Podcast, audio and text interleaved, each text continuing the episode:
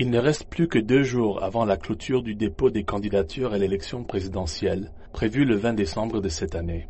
À l'heure de l'enregistrement, le vendredi 6 octobre, à 17h de Kinshasa, 13 candidats avaient déjà déposé leur candidature. Celle du chef de l'État, Félix Tshisekedi, est encore attendue.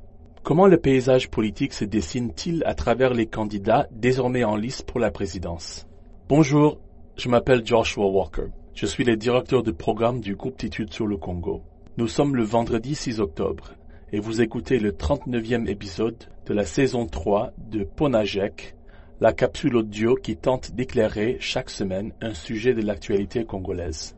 Les contours de l'élection présidentielle de cette année commencent finalement à se dessiner.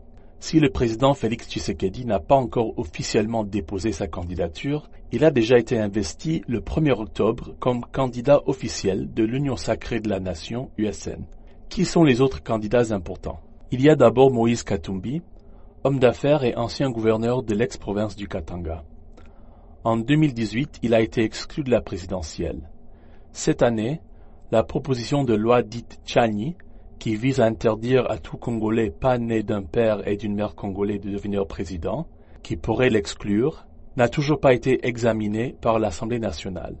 Bien qu'il ait multiplié récemment des tournées de redynamisation de son parti politique, Ensemble pour la République, Katumbi pourrait surtout s'appuyer sur des relais au sein des regroupements politiques dont il est proche pour essayer de rivaliser avec la grosse machine électorale de l'USN. La présence du docteur Denis Mukwege, désormais aussi candidat, risque de changer les calculs. D'abord, il n'a jamais formellement participé à la politique, à la différence des autres candidats majeurs. Inscrit comme candidat indépendant, il bénéficie toutefois du soutien du regroupement politique Alliance des Congolais pour la refondation de la nation. Réputé mondialement grâce à son activisme contre les violences sexuelles et ses nombreux prix et distinctions dont le prix Nobel de la paix de 2018, le docteur Mukwege attirera nécessairement une attention de l'étranger sur la transparence et la crédibilité du processus électoral en RDC. Ceci a déjà commencé avec la forte médiatisation à l'échelle internationale de sa candidature. Si sa renommée internationale pourrait constituer un atout pour sa candidature, son défi sera de pouvoir monter une mobilisation en RDC à la même échelle que sa réputation à l'étranger. Pour sa part, l'ancien candidat malheureux de 2018, Martin Fayoulou, a aussi déposé sa candidature pour le scrutin de 2023 mais son entrée semble contredire sa position de ne pas déposer les candidatures de ses partisans aux législatives provinciales et municipales suite au refus de la Commission électorale nationale indépendante, CENI, de procéder à un audit crédible, selon lui, du fichier électoral. Il compte sur sa popularité à Kinshasa et dans certaines autres provinces, mais sa posture sur le processus électoral semble avoir fragilisé sa coalition.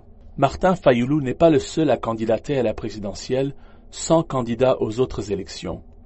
Le parti de Marie-Josée Ifoku, la seule femme jusque-là dans cette course, n'a pas non plus présenté de liste à ces autres élections. Autre candidat majeur, l'ancien Premier ministre Matata Pogno, qui a été la première personnalité à déposer sa candidature. Et cela en dépit du fait qu'il soit actuellement poursuivi devant la Cour constitutionnelle pour détournement de fonds publics, un dossier judiciaire qu'il n'a jamais cessé de dénoncer comme une manœuvre visant à l'écarter de la présidentielle. À cette liste, on peut ajouter deux autres personnes qui ont déposé leur candidature, le député national Delis Sanga et l'ancien Premier ministre Adolphe Muzito. Le grand enjeu pour l'opposition, tout comme en 2018, demeure le défi de trouver un candidat commun. En 2018, les négociations organisées par la Fondation Kofi Annan à Genève avait fini par désigner Martin Fayoulou candidat commun de l'opposition, avant que Félix Tshisekedi et Vital Kamerhe ne décident de faire route séparément. Aujourd'hui, à onze semaines du scrutin, aucun processus semblable n'a encore été organisé, malgré la tenue de quelques discussions informelles entre les différents candidats. Mais il est encore tôt. Les négociations de Genève avaient été organisées en novembre 2018, soit moins de deux mois avant le scrutin. Pour l'instant, Fayoulou, Katumbi et Mukwege semblent déjà convaincus qu'ils devraient être, chacun de son côté, ce candidat commun face à Tshisekedi. Dans le discours public en RDC, on parle très peu, pour le moment, des offres politiques. Que proposent ces candidats comme vision pour le pays? La campagne électorale, censée débuter officiellement le 19 novembre, nous en dira plus. Tout comme le lancement, d'ici un mois, un nouvel outil de vote Keba par Ebouteli et le GEC qui permettra aux Congolais de trouver la personne dont les prises de position correspondent le mieux à ses préférences pour la gouvernance du pays. En attendant, vous pouvez recevoir Ponagec chaque vendredi sur votre téléphone en envoyant GEC, GEC au plus 243 894 110 542. À bientôt!